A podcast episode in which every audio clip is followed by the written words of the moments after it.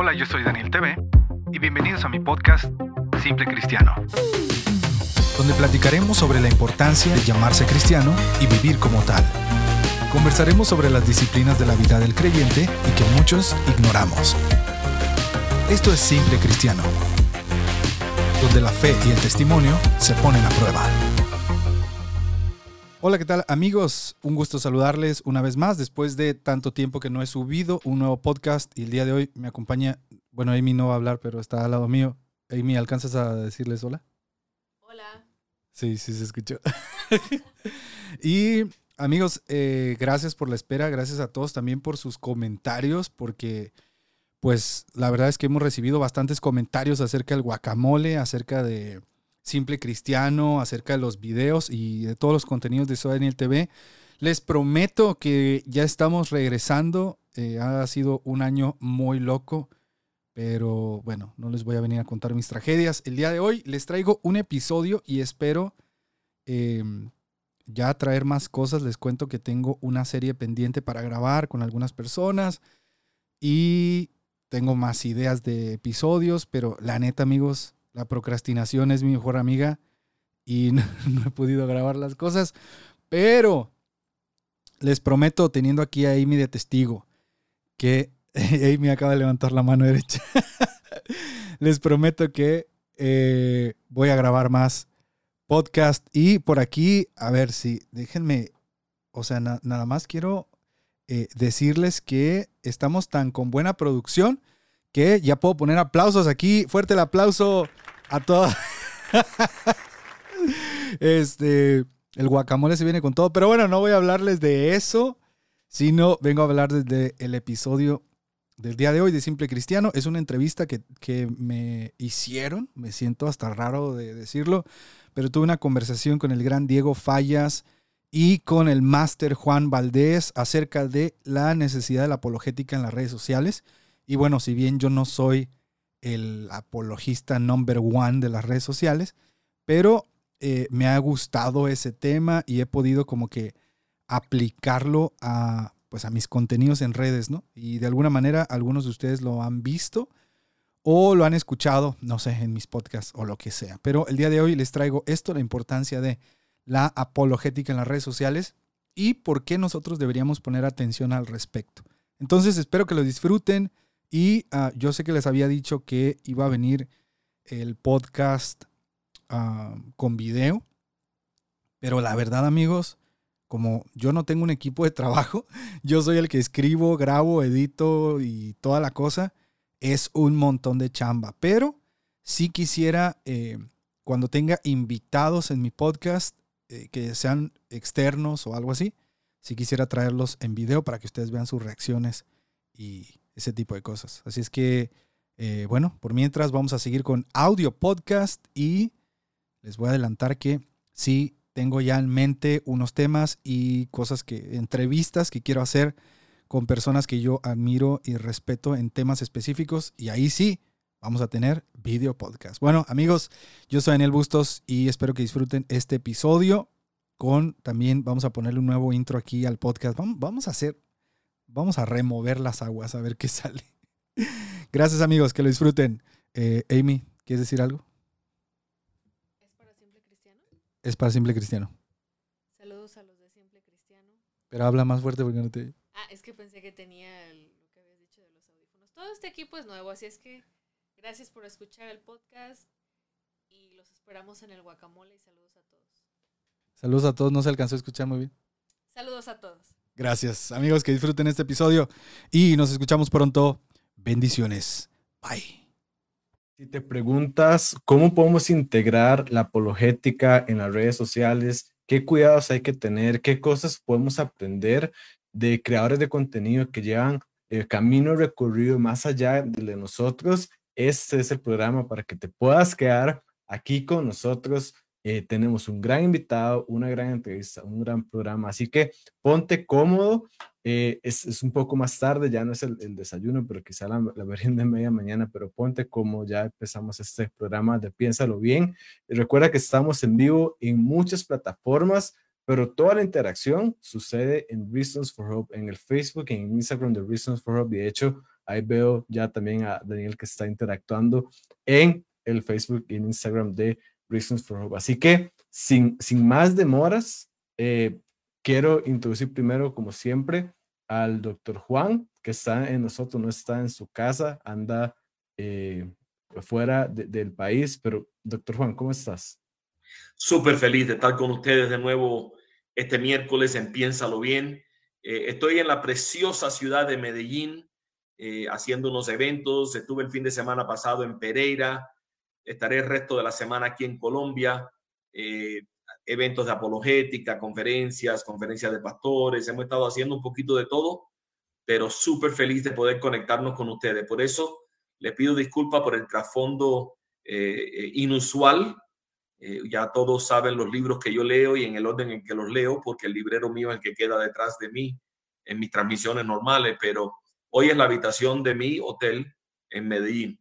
Así que gracias por estar con nosotros. Y Diego, tenemos una visita muy especial. Quiero que tú lo presentes en esta mañana. Así es, tenemos una visita muy especial, una persona que tengo también privilegio de conocer un poco más de cerca, amigo, compañero, entonces, sin más demora, les presentamos a Daniel Bustos de Soy Daniel TV.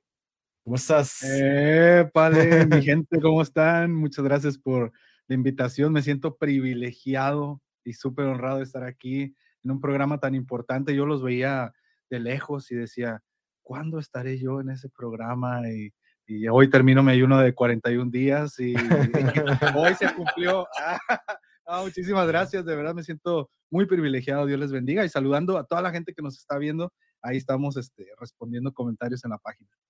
Qué bueno. Ya, ya te pusieron la primera pregunta, vamos a ver ya, si... Daniel ahí describe las cinco vías de Tomás de Aquino, yo así de que, a ver muchacho, ¿qué te pasa? Ahora, le, le faltó agregar a Daniel que tiene dos minutos para hacerlo.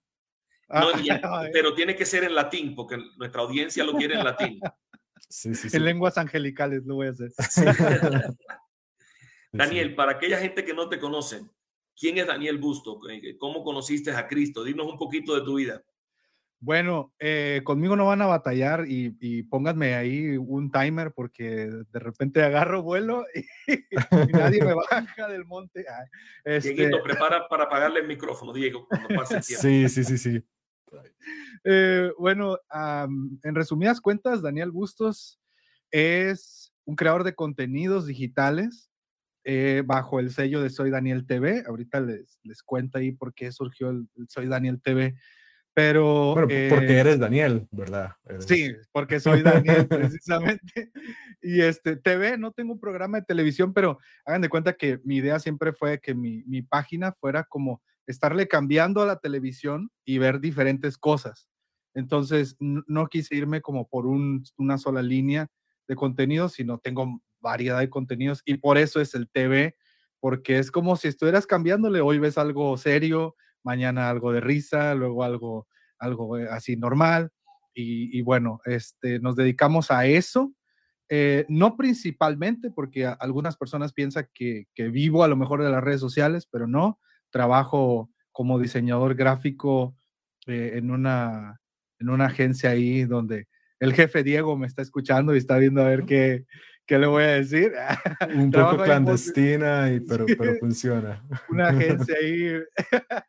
Y este, y conocí a Cristo a la edad de, me parece que 17 años, el 28 de diciembre del 2005. Y yo conocí a Cristo de una manera muy, muy básica. Eh, en un campamento juvenil. Eh, todos, todos tenemos a alguien que, que aceptó a Cristo en un campamento juvenil y ese alguien soy yo. Eh, ahí nací en cuna cristiana, pero fue hasta mis 17 años que ya como entendí y yo mismo comprendí el evangelio y entregué mi vida al Señor. Y este y dicen que, que bueno, mi cuna siempre digo esto, fui de cuna cristiana, pero mi cuna ya ya está en el cielo de las cunas entonces ya el cristiano nada más soy yo. Y este, servimos en la iglesia, estamos también como directores de, alabanza, el Ministerio de Alabanza, mi esposa y yo somos maestros de jóvenes, entonces gracias a Dios tenemos un, amplio espacio, un amplio área de servicio en la iglesia local y, y, también en redes sociales y me siento muy contento de poder estar aquí con ustedes, la verdad.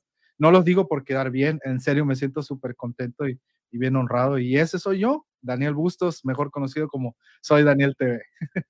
Buenísimo, buenísimo. Y eh, cuéntanos un poquito de justamente Soy Daniel TV, o sea, cómo llegó a existir, por qué fue que la eh, empezaste esta eh, nueva plataforma y, y, cómo ha sido a, lo largo del tiempo, porque ya lleva bastante tiempo, ¿verdad? Ya invirtiendo en ella. Sí, empezó en el 2011, si no me equivoco. no, no, no puedo decir que yo soy como de los pioneros del YouTube cristiano, o no sé, que la gente lo diga, ¿verdad? Pero cuando yo, cuando empecé, apenas estaba este auge de YouTube. Hoy, hoy, pues todos usamos YouTube, ¿verdad? Pero creo que nos, nos podemos acordar de ese tiempo en donde los videos, eh, pues no era, no había explotado como hoy explotado, ¿no? Entonces, eh, me acuerdo perfectamente que por ahí del 2010, 2011, eh, yo ya estaba en mi carrera de, licenciado en diseño gráfico y yo conocía a algunos jóvenes, nunca he sido como que muy social de ir a confraternidades y así, nunca, nunca he sido muy, muy así, siempre me gustaba mucho estar en casa, y etcétera, pero los jóvenes que conocía, eh, me encontré con que muchos jóvenes compartían videos con mucho contenido eh, que no beneficiaba, con alto contenido de groserías, contenido. Yo sé que cada quien puede ver lo que quiera, ¿verdad? Pero a mí me llamaba la atención la ligereza con la que muchos jóvenes compartían contenido así como si nada, y era de que contenido grosero, contenido con doble sentido. Y yo decía, a ver, yo sé editar videos y me gusta el humor, ¿no? Entonces dije, bueno, pues me voy a aventar y voy a, probar a ver qué tal. Y la verdad es que no fue como que eh, a lo mejor algunos jóvenes eh, dicen, yo estoy esperando que Dios me diga y me hable y se abra el cielo y me diga, haz videos en YouTube. Pero la verdad es que no fue así. Simplemente vi una necesidad y dije, bueno, yo quiero hacer como un poco la contraparte y empecé a hacer contenidos y, eran súper básicos los videos, sin cortes, o sea, casi que sin edición, sin guion, eh, videos larguísimos y así fue como empecé a, picar piedra y ahí nació Soy Daniel TV y me acuerdo, me aparecen publicaciones de que a las primeras cinco personas que le den like a mi publicación y yo bien emocionado, ¿no? Porque cinco personas estaban viendo mis videos, entonces así fue como empezó Soy Daniel TV y hasta ahorita seguimos acá.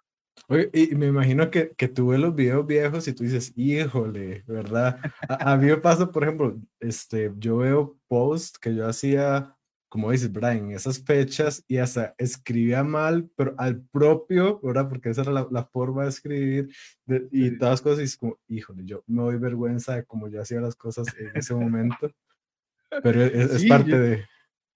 Yo era muy salvaje, o sea, eh, creo que así lo puedo describir, yo era muy salvaje en cuestión de mis contenidos, era como que demasiado frontal, pero, o sea, sin filtro, ¿no?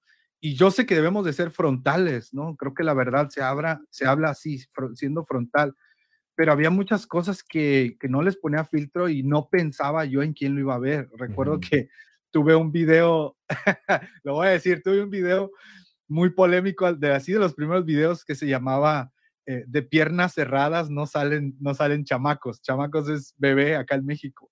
Entonces, yo así, bien salvaje, no, que esto y que lo otro. Y, y, hubo gente que, gente que me dijo, ya me dijeron que tú hiciste el video por mí. Y yo así de que no, yo no estoy haciendo ningún video por ti. Pero yo era así, o sea, ni lo pensaba, era como que esto y lo otro. Y al paso del tiempo, me, me, el Señor ha tratado conmigo y, y ha puesto ese sazón que debe ir, ¿verdad? También cuando uno está hablando la palabra y cuando uno habla eh, el poder del Evangelio. Y, y sí, sí, sí, hay cosas que veo y digo, Dios mío, ¿cómo, ¿Cómo me permitiste hacer eso? sí. Wow. Daniel, me parece súper interesante que tengas ya 11 años haciendo videos en YouTube. Eso me parece extraordinario. O sea, eh, hace 11 años atrás apenas YouTube era, era algo. O sea, así que de realmente estabas adelantado a, adelantados a todos en ese sentido. Así que, wow, eso me impresiona mucho. Esto, Daniel, según te escucho hablar, tú te crías, en, eres nacido en cuna cristiana, a los 17 años aceptas al Señor como tu Salvador, entiendes el Evangelio.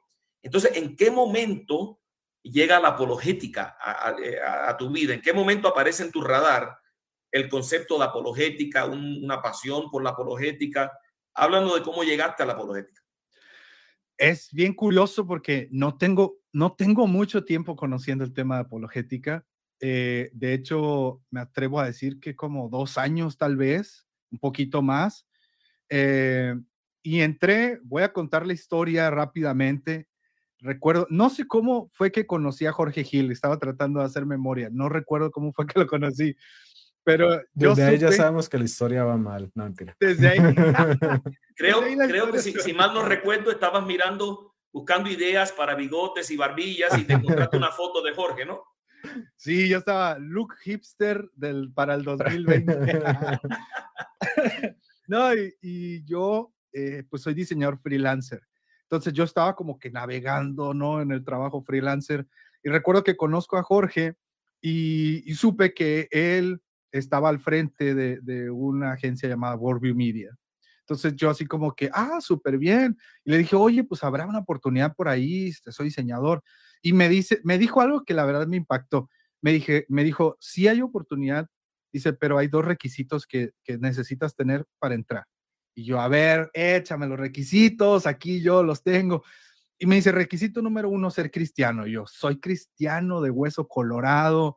Si yo digo, ¿quién vive? Las piedras gritan Cristo, o sea, sí. Y, me dice, bueno, lo segundo es que necesitas tener un acercamiento apologético, eh, aunque sea básico, porque todos nuestros clientes con los que trabajamos se dedican a la apologética. Y yo, apologética, ¿qué es eso? Ya había oído, pero y yo, bueno, entonces le dije, bueno, pues ¿cómo le hago? Y me dijo, mira, vamos a, ver la manera de becarte para que tomes un curso. Y ahí fue donde entré a un curso que se llama No basta mi fe para ser ateo. Y creo que fue en el 2020, me parece, no, no recuerdo muy bien, pero tiene, tiene poco tiempo y ese fue mi primer acercamiento en el curso. Y al principio yo pensaba que la apologética era solo para maestros o solo para pastores o solo para evangelistas, qué sé yo porque apologética era un término pues muy grande, ¿no? Como que, ¿qué es eso? ¿A, qué, se, a qué se dedican? Y recuerdo que a varias personas yo les platiqué, les dije, estoy en un curso apologética y algunas personas me dijo, uy, pero ¿quién lo está dando? Pero ¿quiénes son los maestros? Pero y yo, no, hombre, si conocieran a Jorge. y, este, y, el, y el curso está eh, guiado por el doctor Frank Turek, entonces, pues Frank también es una eminencia en el tema apologético y yo recuerdo que varios me decían, oye, pero eh, la apologética es apologética pentecostal, porque digo, a lo mejor ya, a lo mejor ya disciernen que el fuego pentecostal eh, me corre por las venas. pero entonces algunos me decían así, oye, pero es que esto, y, y, yo como que no sabía ni qué onda. Y empecé a leer el libro, No basta mi, mi fe para ser ateo. Y ahí fue donde muchas cosas me hicieron clic porque honestamente las redes sociales son muy salvajes. Las redes sociales no tienen misericordia para nadie.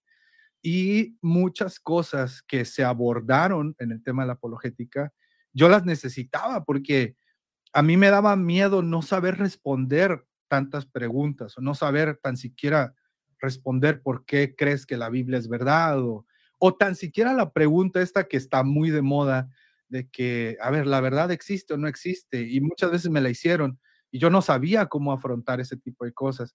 Y ahí fue donde tuve el primer acercamiento eh, con la apologética. Gracias a Dios se dio la oportunidad, y para terminar la historia, entré a trabajar a World Media, entonces ahí estoy también ahora, y a través de, los, de, las personas con las que trabajamos, también me, me he empapado de eso. Y y algunos me decían, bueno, tú ya estás, este, ya le sabes. Y no, la verdad es que yo estoy en pañales en el tema de la apologética, pero he aplicado un poco el tema de la apologética a los contenidos y la verdad es que se necesita mucho y ayuda bastante. Y bueno, para cerrar la pregunta, así es como me acerqué a la apologética. Les digo, yo ya voy por allá platicando de más. Hoy te dejamos acá, nosotros nos vamos. Bienvenidos a Soy Daniel TV con Diego Fallas y, el doctor Juan Valdez. Pero no, buenísimo, buenísimo. Eh, entonces, creo que eso nos lleva a una pregunta porque, bueno, hoy estamos hablando de redes sociales, ¿verdad? Y, como vemos, tú, evidentemente, tienes una gran experiencia en esto. Eh, y antes de, de hablar de cómo integras la apologética a redes sociales a lo que tú haces, creo que una pregunta para ella sería, bueno, ¿por qué hacerlo? Creo que ya comenzaste un, un poquito a responder, pero sería bueno ampliar por qué aquellas personas que, que quieren crear contenido eh, deberían también eh, incorporar la apologética porque eso es necesario eh, tanto para la misma persona que crea contenido, tanto como para la calidad del contenido que la persona puede llegar a crear. Sí, pues en primera deben empezar a, incursionar para que se sepan palabras este, rembombantes, porque hablar acá relativismo y posmodernismo y cosas, uno se siente elegante, sí, sí, sí, las redes sociales. no, este... Debe haber un diccionario de palabras apologéticas domingueras. Ya, ándale, ándale. No, el humanismo no es correcto, porque... Ah, entonces, este, yo, eh, en primera, yo creo que deberíamos todos los cristianos eh, incorporar, eh, perdón, incursionar en el tema de la apologética, porque yo sé que la fe es la certeza de lo que se espera, la convicción de lo que no se ve. Yo estoy seguro, pero yo creo que a veces eh, olvidamos que el Señor también trabaja en la razón. También el, el Señor nos ha dado la capacidad de razonar. Y a veces pensamos, no, todo lo que tenga que ver con razonar no es fe o, no yo, honestamente, en un tiempo era de los que pensaba así. Era como que, que no, no te cuestiones nada, bro. Tú solo cree y aviéntate al vacío y vendrán ángeles y te van a, te van a salvar. Pero cuando uno empieza a exponerse a la opinión pública, que son las redes sociales, te das cuenta que, mm, que como dice el dicho, ¿no? Cada cabeza es un mundo y en cada mundo hay diferentes cosmovisiones, ¿ves? Palabra dominguera, cosmovisión, ahí va. entonces, yo creo que todos debemos saber, por ejemplo, cuál es nuestra cosmovisión. Esa, esa fue la primera pregunta con la que me acerqué a, a la apologética, ¿cuál es mi cosmovisión?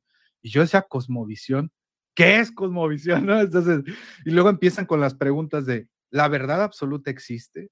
Y yo, ¿cómo? Pues yo sé que sí, pero ¿cómo estoy seguro de eso, no?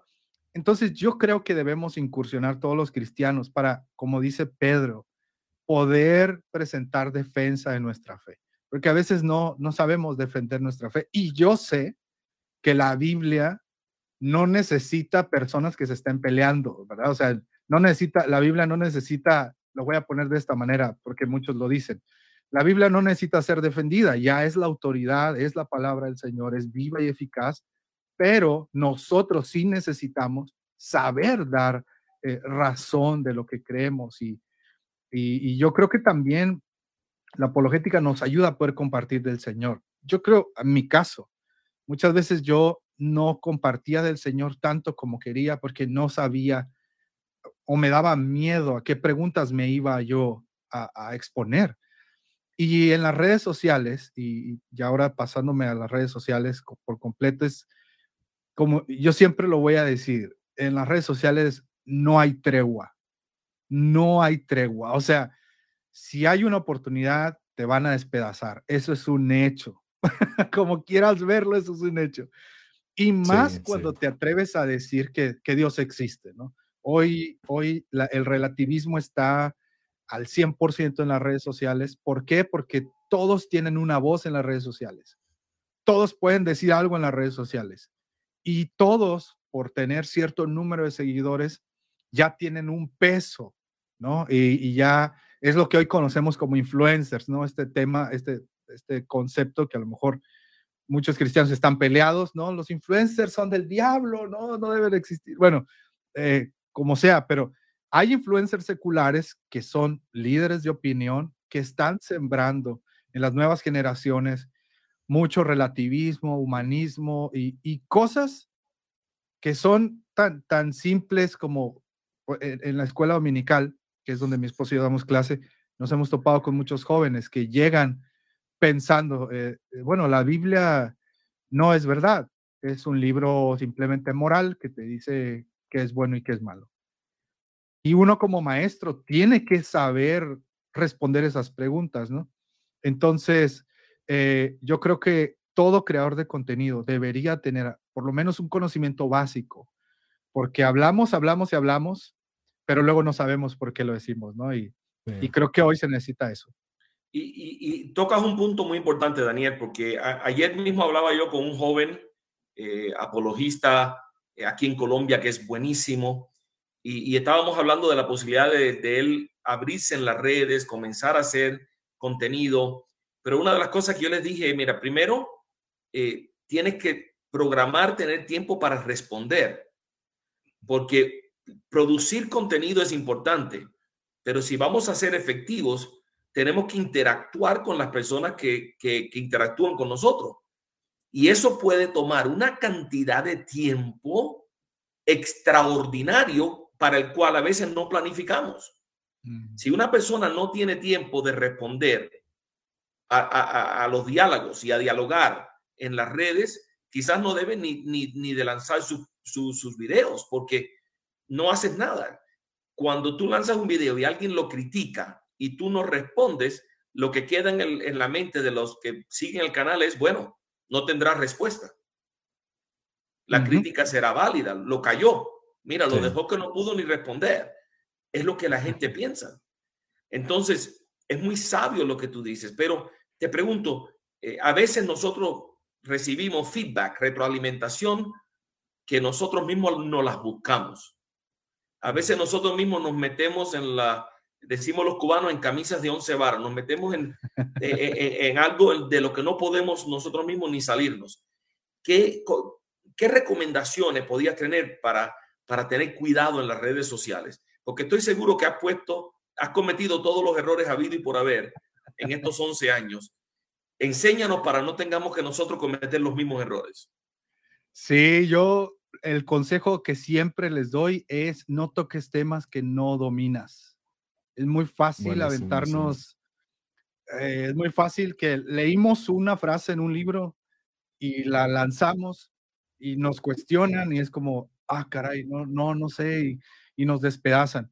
Yo soy muy práctico, yo he aprendido, eh, una, me considero un cristiano muy práctico, la Biblia lo dice y yo lo creo, tan tan yo creo que, que si el Señor nos está mandando algo y nos está enseñando algo, yo uso la Biblia como mi única regla de fe y conducta, ¿no? Entonces, eh, trato también de no meterme, como les digo, en cosas que sé que no domino, eh, que yo sé que al, final difícilmente dominamos al 100% un tema, ¿no? Siempre tenemos dudas al respecto, pero trato de no ser, no ser ligero con mis palabras, ese es el otro consejo.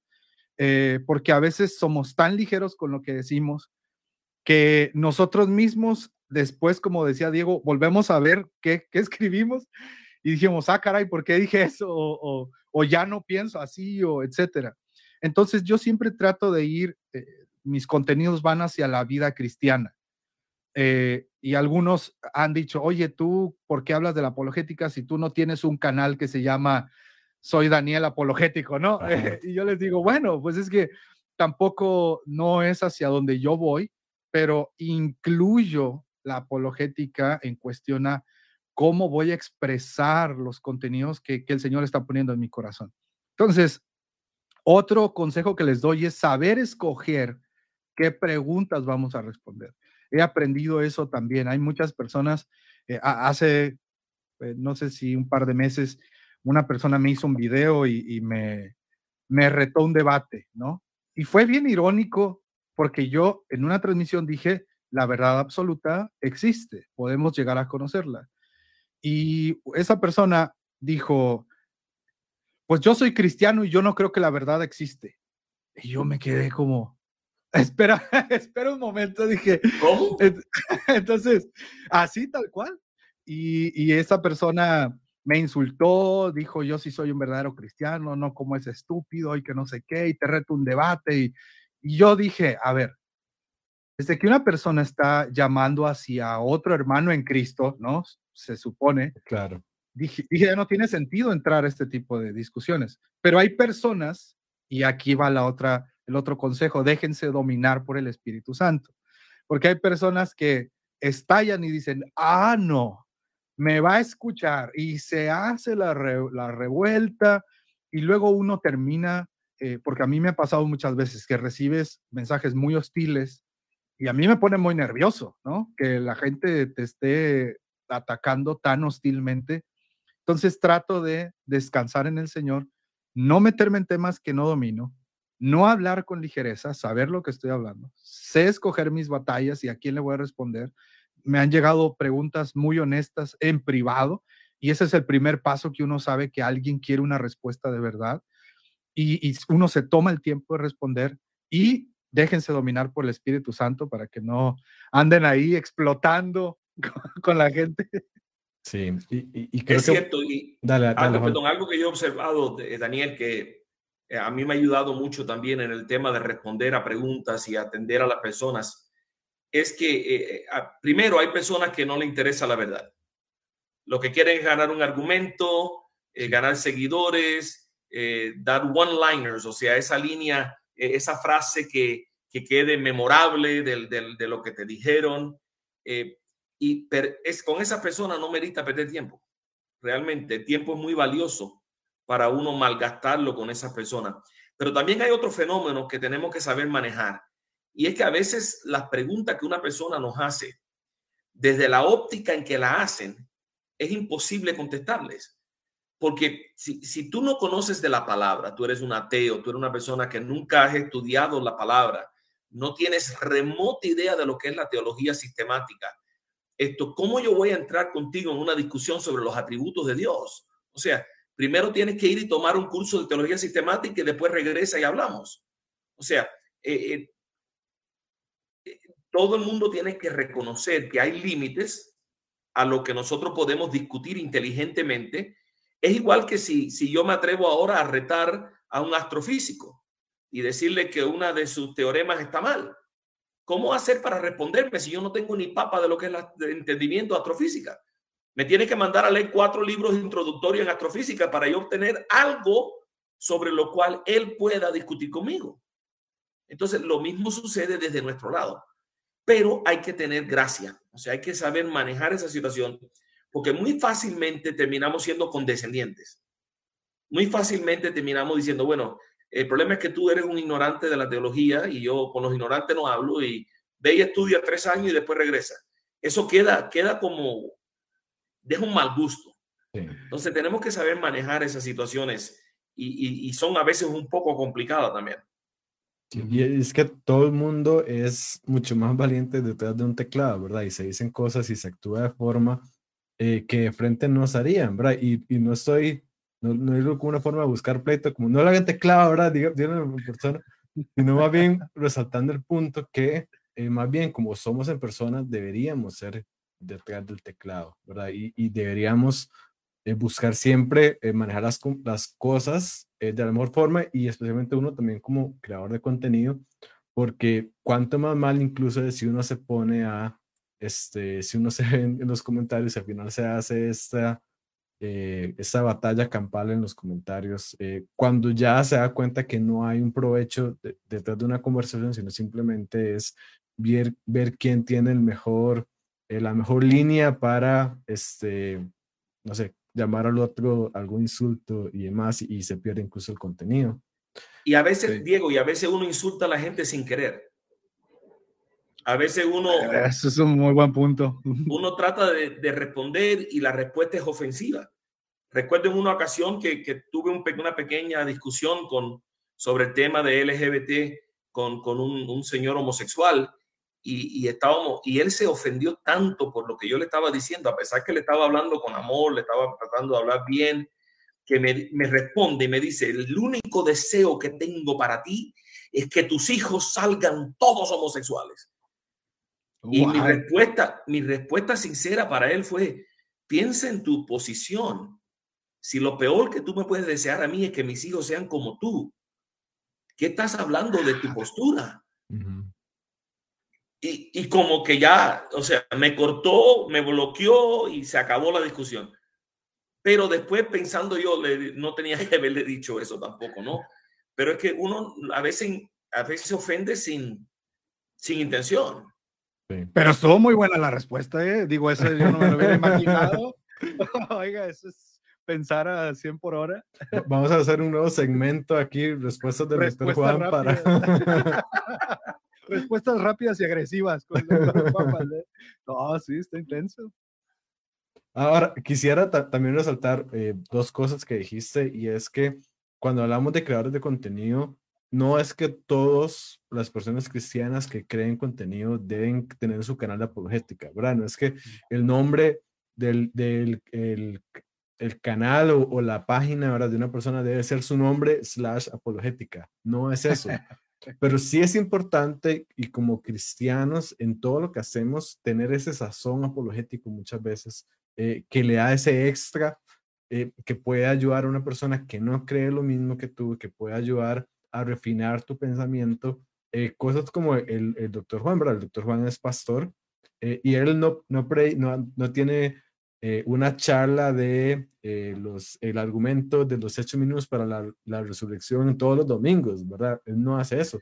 Pero sí, y obviamente, doctor, tú puedes hablar más de esto, pero sí le agrega cierto sazón apologético muchas veces a los sermones que tú haces. Y al final de cuentas, así debería verse también las páginas de nosotros cristianos, con un sazón apologético que le dan ese extra que necesita nuestra cultura actualmente. Y el otro punto que quería retomar era que eso mismo nos ayuda a refinar lo que nosotros creemos, eh, porque creo yo cuando, cuando empezamos a tomar más en serio la, parte intelectual de nuestra fe y la parte de, de, que nos damos cuenta que también podemos amar a Dios con nuestra mente, no solamente con nuestro corazón, eh, y nos metemos a, estudiar, man, nos vamos a dar cuenta que hay ciertas cosas, bueno, sí, tal, tal, vez esto no, no estaba bien, ¿verdad? Y tenemos que ir refinando nuestras creencias y también tenemos que ir refinando la forma en cómo expresamos nuestras creencias. Y eso también ayuda al cristianismo en general porque nos ayuda a comunicar claramente lo que creemos y entonces se pueden reducir los malos entendidos que hay, finalmente las objeciones que hay por cosas que realmente no creemos, simplemente porque no supimos comunicarlas bien eh, y usamos las palabras incorrectas y al final, como usamos las palabras incorrectas, transmitimos el mensaje correcto y entonces generamos eh, más objeciones innecesarias a, lo que creemos. Así es. Daniel, eh, para, no, yo sé que hemos tocado el tema indirectamente, pero si alguien está escuchando y quiere comenzar a lanzarse a las redes, a, hacer apologética en las redes, ¿qué consejo le daría? O sea, ¿cuáles son los primeros pasos para fundamentar una buena plataforma para que empiece bien y pueda crecer en influencia en las redes. O sea, a veces las personas no saben ni dónde empezar. O sea, eh, ¿qué tú recomiendas? ¿Hay un proceso de investigación anterior? Eh, eh, ¿Cuán importantes son el equipo que usamos? o sea, consejos. Si, si, tú, si yo estuviera delante de ti y te digo, por favor, dame una lista de lo que yo tengo que hacer porque quiero comenzar un ministerio en las redes. ¿Qué, qué consejo le darías? De paso, te recomiendo que prepares algo así, porque con tu experiencia debes de preparar una guía, en serio, en PDF, de pasos para comenzar un ministerio en las redes. Y te aseguro que eso va a circular el mundo entero de habla hispana entre la juventud. Pero bueno, compártenos un poquito ahora de tu mente. Pastor, ya me estaba ministrando, yo ya iba a el piano yo dije, Señor, esa palabra yo la tomo ahora. ¿Quién, vive? ¿Quién vive? Cristo, varón. Cristo, hombre de gloria. ¿Y a sus hijos? Pues, la victoria. Ah, vamos, este, yo creo que el primer consejo que puedo darles es que estén seguros de su fe. Mm. A veces, a veces eh, se, se, quieren aventar eh, porque tienen equipo o porque tienen ideas o porque son muy creativos o lo que sea. Pero la, estar seguros de nuestra fe es bien importante porque no podemos compartir algo de lo que nosotros mismos no estamos convencidos. Y, y, yo me he dado cuenta, y a mí me ha pasado, que de repente veo cosas y digo, ah, caray, a ver, no, esto yo, esto yo no es lo que creo, pero debería creer esto. O sea, incluso ya con, con años de experiencia, hay mentiras tan sutiles y tan bien colocadas que uno puede caer en la trampa. Entonces, mi primer consejo es ese, tengan eh, certeza de su fe. Y también les recomendaría que se involucren en su iglesia local. Muchos, muchos pueden decir, ah, pero ¿por qué, Daniel? No, a mí dame. Sí, sí, sí, o sea, podemos tener eh, páginas exitosas, ministerios exitosos, pero en la iglesia local es donde se forja el carácter. En la iglesia local es donde uno aprende a, estudiar la escritura, aprende a someterse incluso a las autoridades superiores, eh, porque a veces las redes sociales tienen el poder de, alimentar nuestro ego. Las redes sociales tienen todo el poder y la capacidad de, como decimos en México, de subirnos a un ladrillo y marearnos, ¿no? Y sentirnos los mejores. Pero cuando tú estás enrolado en tu iglesia local, tú vas a poder también adquirir experiencias, vas a poder adquirir conocimiento a través de la fe de otros. Y eso también te va a, hacer más sólido en lo que tú crees. ¿no? ¿Cuántos no conocemos a un hermano con un testimonio de fe que nos impactó tanto y decimos, hey, esta es la respuesta que yo necesitaba, es verdad lo que yo estoy creyendo? Eso en cuanto a lo interno. Y yo les recomiendo que den la cara, Hoy hay muchas páginas, muchísimas, que están eh, siendo administradas por jóvenes que no dan la cara. Tienen seudónimos o tienen, este, está muy de moda, por ejemplo, si mi nickname es Soy Daniel TV, es no poner mi cara y pongo hashtag Soy Daniel TV, ¿no? Y ese es mi nickname. Entonces, muchos se ponen nicknames o apodos. Entonces, es bien fácil hacer contenidos y no dar la cara. Es bien fácil atacar, tirar, responder, pelearte y no dar la cara. Lo bueno es dar la cara y decir, este soy yo, esto es lo que yo hago y esto es lo que, lo que creo y lo que estoy haciendo. Otro es tener eh, calidad tanto en contenido como en equipo. Las redes sociales también tienen el poder de hacer famoso una idea tonta vemos, digo, no voy a entrar en, debates, ni en temas, ni en plataformas, pero hoy es muy fácil ser famoso. Haces algo que le pegó al algoritmo y tus números se dispararon, pero mañana ya nadie te conoce. Entonces hay que tener cuidado con, con eh, la calidad del contenido. Yo, yo lo, siempre lo, lo distingo así, contenido chatarra y contenido de valor. Me he metido en problemas por decir eso, pero para mí el contenido chatarra es como unas abritas que te comes y tiras la envoltura y se acabó y al rato tienes más hambre. El contenido de valor es el buffet que te deja algo y te deja algo para que estés comiendo y te, te quedas pensando y dices, esto es cierto, esto es cierto. Apunten más hacia el contenido de valor, porque si somos conocidos por puro contenido chatarra, cuando querramos decir algo de valor, la gente no nos va a tomar en serio. Entonces, debemos tener cuidado con eso. Y otro consejo, insisto, es ahora la calidad del equipo. Es obvio que mientras mejor sea tu calidad, más vas a captar la atención de la gente. Es obvio, eh, pero tampoco se frustren, hagan lo mejor que puedan con lo que tengan. Eh, no vas a ir a endeudarte con el banco para comprar 50 mil dólares de equipo y vas a tardar 10 años en poder pagar lo que, lo que compraste, ¿no? Hay que tener cuidado con eso. Y por último, es guarda tu corazón. El corazón es bien fácil de engañar. Me ha pasado, es bien fácil que te lleguen los likes, que te llegue ahí un patrocinio y ya te sientas el mejor. Guarda tu corazón y siempre ten tu corazón en la escritura, porque los libros son muy buenos, pero siempre un autor podrá fallar. Pero la Biblia es inerrante y creemos que es la palabra de Dios y pon siempre tu corazón en la escritura. Sí. Esos son mis, mis tips. Ahora, quisiera profundizar también un poquito porque esto, digamos, es algo que podemos hacer como un servicio, pero hay finalmente algo más importante y sobre lo que Dios nos va a pedir cuentas, que es nuestro carácter, ¿verdad? ¿Dónde va a estar nuestro corazón? Este, y finalmente también cómo e-, en este mundo de las redes sociales, muchas veces las redes sociales son, como tú dices, basurero de contenido de un montón de tipos, ¿verdad? Entonces, ¿cómo podemos hacer o, o, qué métodos tienes tú que te han funcionado para poder este, cuidarte e-, en, en esas áreas también cuando estamos frente a este mundo de, de las redes sociales? Y yo creo que ah, también, perdón, creo que también es importante, Diego y, y Daniel, que, definamos una audiencia.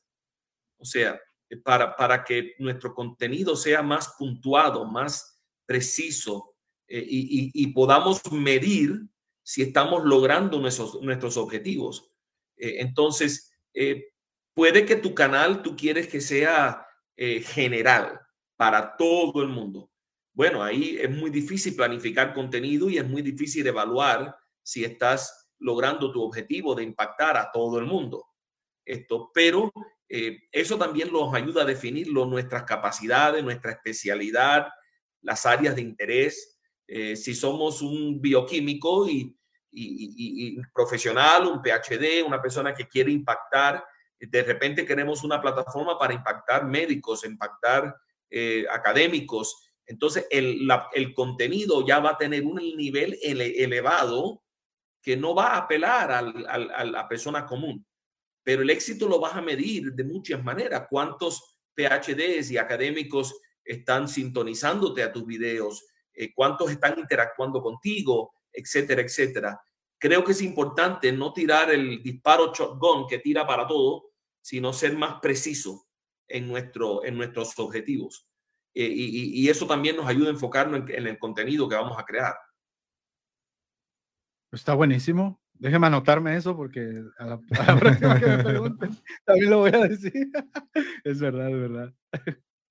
Aquí me están, me están escribiendo por privado. No voy a decir quién, pero me escriben por privado diciendo que todos quieren la calidad de Jorge que todos quieren ser como el barbudo Jorge Gil. No, no voy a decir quién me dijo eso, pero lo dejo por ahí. De seguro lo dijo alguien que no tiene barba ni bigote, pero está bien. De, seguro, de seguro. Este, ah, sí, preguntabas, Diego, que cómo, cómo, cómo selecciono los contenidos eh, que consumo. Bueno, yo creo, y esto es algo que a lo mejor muchos van a diferir conmigo, y está bien, se vale pero yo creo que uno debe tener límites de qué tan abierto estás de recibir información. Porque hoy, por ejemplo, eh, toda la cultura nos está llevando a ábrete a todo. O sea, todo es válido, todo es verdad, deberías abrirte a recibir todo. Pero eh, eso es, o sea, eso será cierto? Yo creo que no. Yo creo que uno debe poder ser eh, no sé si la palabra correcta es elitista, no creo, porque tampoco, no sé, pero demasiado selectivo en cuanto a no estoy dispuesto a escuchar este tipo de contenido. Yo soy muy así. Eh, podrá estar súper popular un video y yo sé que muchos eh, escuchan a otras personas y a otros creadores, por ejemplo, ateos o que están en contra eh, o no sé, o que están enseñando cosas extrañas para saber qué están pensando, ¿no? Para saber qué es lo que se está hablando. Pero yo creo que incluso eso se debe hacer con mucho cuidado, porque en una de esas terminamos engañados allá. Entonces yo lo que trato es, en primera, no seguir a mucha gente. Yo no, no sigo a muchos. Trato de, de solo seguir a personas que ya he escuchado de alguien o que su contenido ya ha sido como aprobado por, por digamos, un buen grupo de, cristianos en este caso. Eh, entonces trato de no abrir mucho mis oídos y trato siempre como estar como los caballos que luego les ponen aquí en, México, luego les ponen como cartones para que no volteen para los lados. Entonces yo trato de ponerme así para no mirar de más cosas, cosas que podrían estar interesantes, pero que no son relevantes para mí. Entonces, hoy yo creo que la gran mayoría de jóvenes que están teniendo dudas en su, en su fe es porque se expusieron solos a contenidos que en, que en primera instancia no debieron estar expuestos.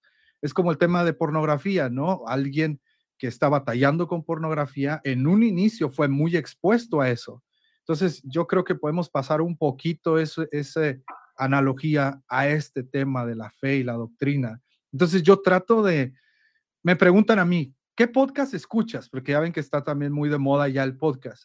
Yo les digo, yo escucho como tres podcasts o cuatro y son personas que conozco o que, o que me interesa saber eh, la enseñanza por su línea doctrinal. Tan, tan. Nunca ando experimentando que, a ver, hoy voy a encontrar nuevos podcasts. O sea, no, porque yo pienso que la serpiente está muy metida hablando mentiras en el jardín, ¿no? Y, a veces terminamos escuchando a la serpiente en lugar de la voz del Señor. Excelente analogía, me encanta. Sí, y, y también... Invíteme a predicar a su iglesia, pues. Ah, oye, oye, pero eso este, escaló rápidamente, ¿verdad? Este, no, y también el tema de, de, la santificación que mencionas es muy importante porque incluso eso hay que tener muchísimo cuidado en redes sociales y, y es necesario establecerse límites este, necesarios en donde uno pueda saber, bueno, yo tengo la capacidad para llegar hasta aquí y más de eso simplemente no tengo la capacidad en este momento. Eh, y eso de hecho me lleva a la otra pregunta, porque si hay algo, nosotros tres que estamos acá tenemos muchas cosas en común, ¿verdad? La apologética, que somos creadores de contenido y demás, pero tenemos algo también en común y es que eh, tenemos en alta estima el papel de la iglesia local en la vida de un cristiano en general, pero también mucho más de una persona que crea contenido. Eh, estabas hablando, tú sos muy activo eh, en la iglesia, el doctor Juan Valdés, ni qué decir, él es pastor, eh, y yo también, y uno de los papeles que tenemos es que la iglesia local también nos puede, nos puede ayudar a tener nuestros procesos, pero también nos puede ayudar a tener ese nivel de, de, de que nos estén preguntando, bueno, ¿cómo estás? ¿Verdad? ¿Y, y qué está pasando? ¿Cómo están esos procesos? Así que eh, con esta gran introducción te pregunto, bueno, también cómo aplicas la apologética en tu, en de forma integral en tu servicio en, tu iglesia local. Bueno, eh, como les decía, yo soy director eh, del Ministerio de Alabanza. Este es, es mi segundo año como, como líder, digámoslo de esta manera, líder de alabanza en mi congregación. Entonces, ahí trabajo, somos nunca me aprendió el número de personas, pero somos como 13, 14 personas en, total y trabajamos eh, cuatro personas al frente, ¿no? Que nos encargamos de los repertorios que se cantan, de la organización, etcétera, etcétera. Entonces yo ahí trato de meter el tema apologético en la selección musical. Siempre tratamos como de saber qué estamos cantando. Esto es escritural, esto lo enseña la palabra, esto es algo que creemos, eh, y a veces nos hemos topado con dos que tres cantos que decimos, ah, caray, esto suena raro, esto, este, como que... Como que no, es por la persona que canta, es por el... Es por el contenido. Y también por la persona. Ah, no, pero sí nos hemos encontrado un par de cantos que es como que, ¿por qué estamos cantando esto? ¿no? Y tratamos ahí de siempre llevar a la, a la escritura el tema de, de, los cantos. Ahora, mi esposa y yo, que estamos como maestros de jóvenes, pues nos llegan muchos jóvenes y, tratamos nosotros siempre, y este es, no sé cuántos de los que nos están viendo son maestros de escuela dominical, pero la mayoría de los jóvenes tienen miedo de decir que tienen dudas. Y tienen miedo porque a veces la gente piensa, tienes dudas, entonces ya este, se te metió el diablo, entonces ya no crees, eh, y cosas por el estilo. Entonces, nosotros tenemos este lema de que eh, cuando nosotros hacemos preguntas, decimos, no hay preguntas malas, eh, perdón, no hay respuestas malas, solo hay respuestas equivocadas, ¿no? Todos podemos dar mm. alguna respuesta equivocada, pero no porque esté equivocada no voy a, tratar de responder o de preguntar. Entonces tratamos de hacer de nuestro salón un lugar seguro para la duda. Eh, nos, un joven nos ha dicho, eh, yo no creo en Dios y yo no pienso creer, ¿no? Entonces nosotros en lugar de espantarnos es como que, está bien, o sea, está bien que, no creas, pero ¿por qué no crees? Y empezamos el diálogo. ¿Por qué no crees? ¿Has considerado esto? ¿Has considerado lo otro? Y nos hemos dado cuenta que la mayoría de jóvenes que no creen o que dudan es precisamente por los contenidos en redes sociales. Se sorprenderían porque hasta ahorita, por lo menos en nuestro grupo o en los jóvenes con los que hemos trabajado, nunca ha llegado un joven a decirnos, leí un libro de tal pensador que afirma que esto, por lo tanto, yo también creo que, no es cierto, ¿no? La, la Biblia o Cristo o Dios. No, todos llegan, vi un video que decía que, es decir, todo el tema en contra del cristianismo está en redes sociales, todo. Y entonces debemos empezar a dar pasos, tomando, retomando un poquito la pregunta del inicio, debemos empezar a dar un poquito esos pasos en nuestros entornos y en la iglesia local eh, otra forma que aplico, y esta yo creo que es la, más importante de todas, es en la comunión de los santos, ¿verdad? Podemos escuchar también las dudas, incluso eh, cuando se trata de sufrimiento, ahí también entra la apologética, ¿no? El, cristiano y el mal, eh, Dios y el dolor. Entonces, también tratamos de consolar a los hermanos a través de, la, a través de las herramientas apologéticas y poder seguir caminando en Cristo para que lleguemos todos juntos a la eternidad con, con nuestro Redentor. Y así es como uso yo de manera muy sencilla y, y, nunca ando con bandera yo de apologeta. O sea, nunca ando así como que, a ver, yo esto, lo otro, me tomé un curso, me leí un libro. O sea, no, siempre me voy hacia el diálogo, hacia el, ¿por qué te sientes así, hermano? ¿Qué está pasando? ¿Te he notado así? ¿Te puedo ayudar a orar por algo? La escritura dice, o sea, tratamos de llevar la apologética a la comunión de los santos. ¿sí? Yo creo que eso es una muy buena manera de usarse. Me parece buenísimo, Daniel, y me parece tan curioso porque yo lo he observado, pero no había caído en cuenta. Tienes toda la razón cuando dice que las quejas vienen de los videos. O sea, los libros no están teniendo ni remotamente la influencia que están teniendo los videos en la juventud. Han, los podcasts y, y, los videos han reemplazado la lectura. Total. en muchos casos. Sí, de hecho, cuando le preguntas a, si le preguntas a cualquier joven cristiano, eh, ¿cuántos libros en el año has leído, por ejemplo? ¿no? Algunos dicen, hemos recibido esto, yo lo único que leo es la Biblia. Y está bien, o sea, está bien, pero yo creo que la lectura también, cuando nosotros nos cerramos a leer libros cristianos, obviamente nos cerramos a la enseñanza, ¿no? Hay personas que ya tienen un camino recorrido, como hay un libro que yo quiero autografiado que se llama Cómo pensar, que espero que me llegue pronto. El autor de ese libro es un desastre, yo, yo no te lo recomiendo. Entonces, eh, uno se da cuenta eh, en eso, que los jóvenes no leen, no quieren leer y, y muchos dicen es que no tengo tiempo para leer, pero si revisan el tiempo en pantalla de su celular, o sea, seis horas al día en la pantalla, obvio, y, esto mi esposa siempre lo dice, 30, 40 horas de veneno en la semana no van a poder ser apagadas por una hora de servicio un domingo nada más. Entonces, por eso también necesitamos eh, abrir grupos de estudio o a lo mejor muchas veces un joven ni siquiera, y me voy a atrever a decirlo, es muy arriesgado lo que digo, a lo mejor muchas veces un joven no necesita un estudio, pero sí la comunión de los santos. Y en esa comunión se generan las conversaciones y esa conversación lleva al estudio. Muchas veces queremos como invertirlo, decimos, no, los jóvenes no están leyendo y, y le cerramos las puertas y, y, no cuestionamos, no respondemos, pero sí, yo creo que el Internet ahorita está pegándole macizo a la fe de los jóvenes. Y eso es muy... dale, dale, digo, dale.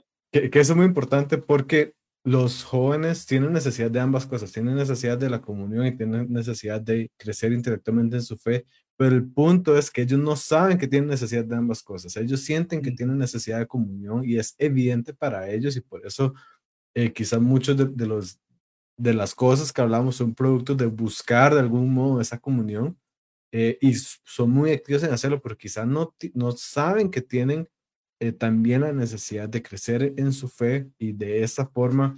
Así que bueno, si podemos abarcar ambas necesidades y especial, eh, no sé si se dice así en el resto de Latinoamérica, pero en Costa Rica se diría entrarles por eh, también la, necesidad que tiene la comunión y después vamos a poder abarcar la otra necesidad que tienen de crecer en su fe.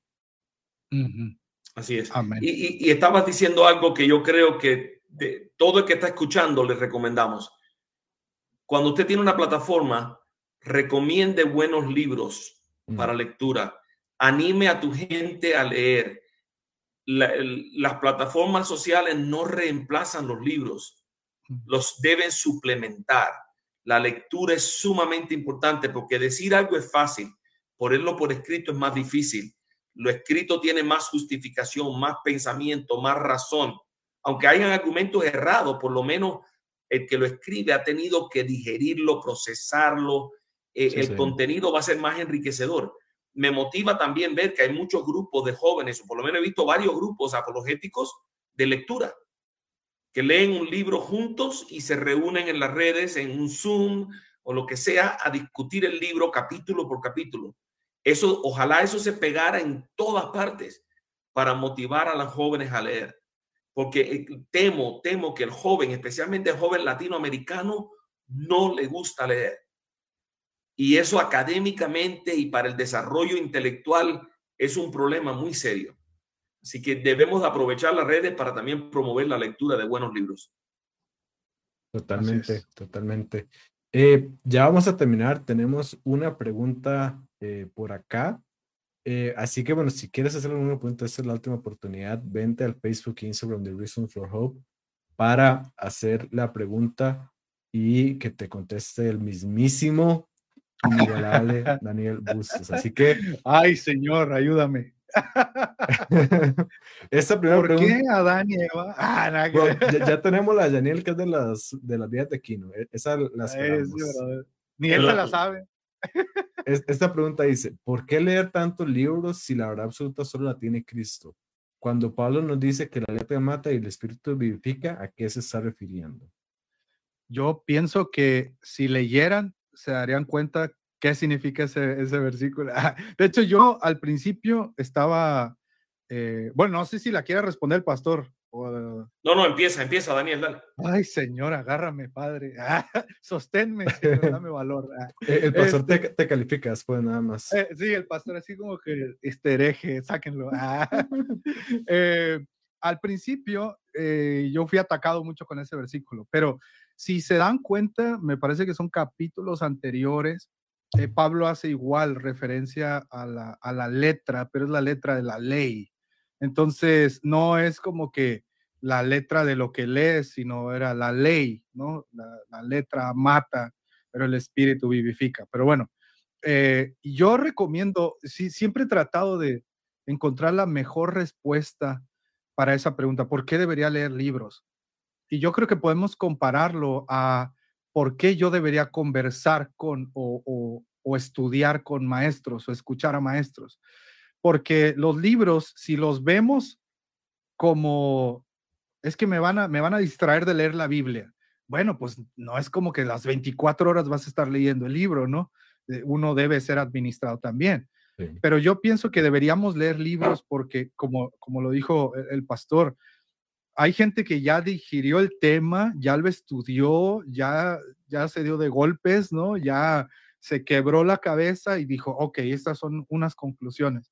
Y yo creo que leer un libro es como platicar con alguien, escuchar sus experiencias y saber qué tienen por decir de cierto tema. Yo creo que Dios ha puesto a, los autores y Dios ha puesto a personas a escribir, Dios ha puesto a personas a poder compartir también sus testimonios, ¿no? Para uno poder llegar a cierta información que tal vez uno mismo no llegaría por, pues, por sí mismo, ¿no? Entonces, yo por eso les recomiendo leer, para que puedan conocer lo que otros maestros, yo trato de verlos así como maestros, lo que otros maestros pueden enseñarnos. Porque si no, simplemente vamos a, a vivir de nuestra interpretación, de lo que nosotros creemos nada más, y cuando venga algo en contra, nos vamos a, no vamos a saber cómo reaccionar, ¿no? Entonces, es por lo que yo sugiero que lean. Buenísimo. Amén, amén. Eh, yo añadiría un par de cositas porque esa respuesta está muy buena.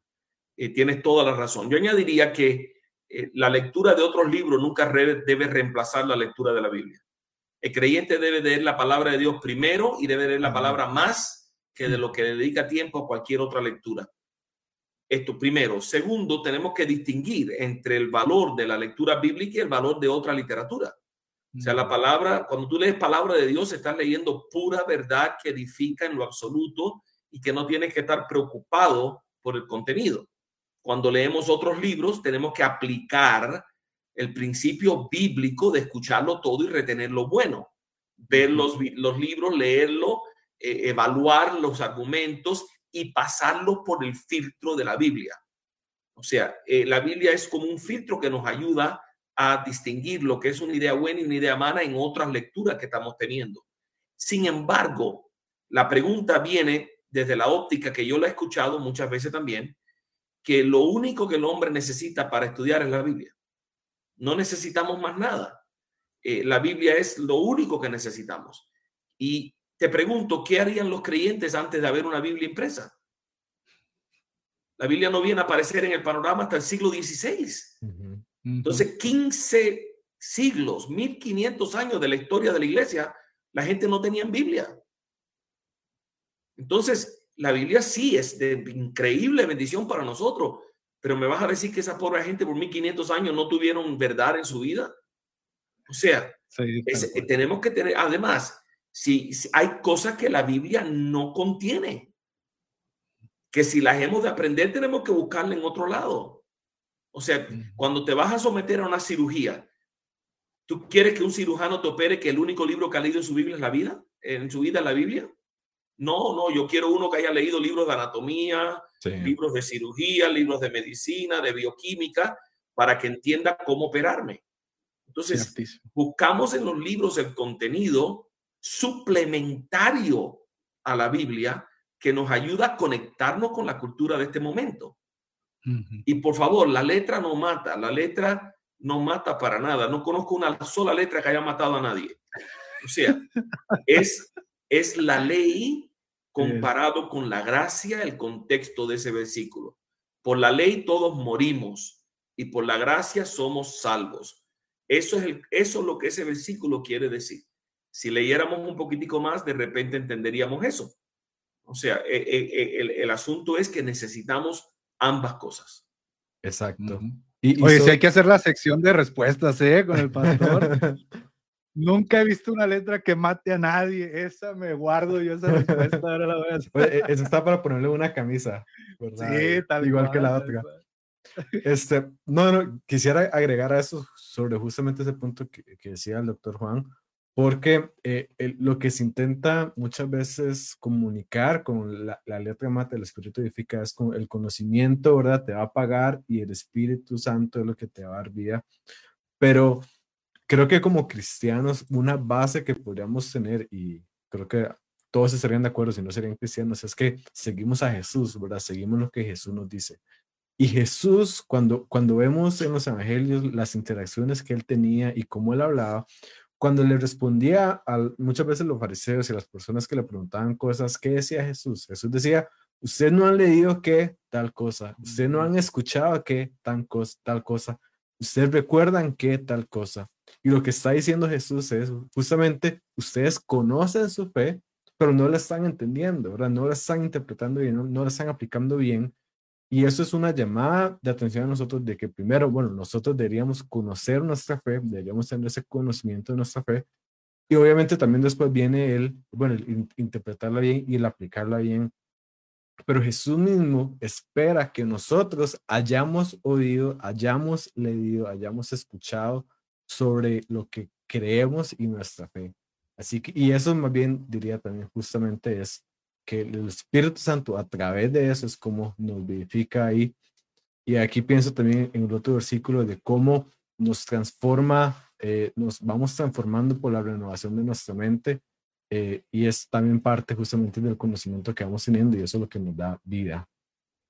Y ah, fíjate que hace poco escuché este comentario que me impactó mucho podrás leer eh, un libro 25 veces y las 25 veces vas a entender lo mismo.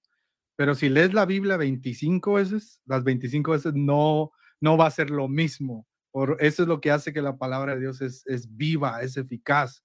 Y eso me impactó y dije, hey, tenemos que leer más Biblia siempre. Amén. Amén. Daniel, el tiempo se nos ha ido rápido. Eh, una, una, entrevista muy amena. Doctor Juan, Mira, nada más aquí hay una pregunta que no podemos dejar pasar. Es de Jorge Gil. Dice, ¿por qué los hombres con bigotes son tan bien parecidos? Aunque los bigotes sean blancos, hay que aclarar. Buenísimo. Dale, dale, buena pregunta, buena pregunta, Jorge. Es que dice que el hombre más santo del Antiguo Testamento, Aarón, tenía una barba. Así Entonces, si queremos ser santos, necesitamos una barba. Pero por supuesto, pastor. Las pobres mujeres no sé qué van a hacer para la santidad, pero los hombres necesitamos la barba. Así no, de todo modo, eh, gracias por estar con nosotros, pero antes de cerrar el programa, eh, ¿puedes darnos, eh, tienes algún evento, algo que estás haciendo, algo que puedas compartir con nuestros lectores, cómo conectarse contigo, con nuestra, nuestra audiencia? déjanos saber qué estás haciendo. Eh, ahorita estamos retomando, mi esposa y yo tenemos un podcast en vivo que se llama El Guacamole. Ya lo vamos a retomar este, dentro de unas dos semanas a lo mejor. Estamos ahí trabajando con el equipo o sea, con el equipo, yo soy el equipo de producción, yo hago todo, pero eh, estamos eh, haciendo pruebas, etcétera, etcétera. Y también eh, mi podcast, que se llama Simple Cristiano, ya lo estamos retomando. Hasta eso no soy mucho de, de hacer muchos eventos especiales o cosas así, pero traigo ahí unas ideas en mi podcast y pueden encontrarme en las redes sociales como soy Daniel TV. Estoy en Facebook, Twitter, Instagram y YouTube. Eh, soy Daniel TV, ahí pueden encontrar mis contenidos, pueden verlos. Y yo siempre he dicho que mi contenido no es para todos los gustos, pero sí es 100% cristiano. Entonces... por cualquier eh, cosa. Por cualquier cosa. Digo, por si la gente llega y, y espera ver algo ahí académico, eh, no llevamos una línea académica, pero usted puede ir y le aseguro que todo el contenido que hacemos está siempre filtrado por la palabra del Señor y pueden encontrarme, insisto, como soy Daniel TV, Facebook, Twitter, Instagram y YouTube y les agradezco por esta invitación, la pasé súper bien y ojalá pronto eh, los tenga yo ahora en mi podcast para platicar de apologética. Claro, claro, claro, claro que sí. Y, bueno, doctor Juan, creo que está, estaría de acuerdo conmigo. Como este fue un excelente programa, la pasamos muy bien, fue un tiempo eh, sumamente bueno. Eh, con esto ya nos despedimos, ¿verdad? Nos vemos el otro miércoles a la hora normal de, del show a las 11 de la mañana, hora de, de New York. Y bueno, no queda más. Recuerden seguir las páginas de Daniel, que vean el contenido cristiano, eh, en serio, que, que pone. Si es cristiano, hermanos, créanlo.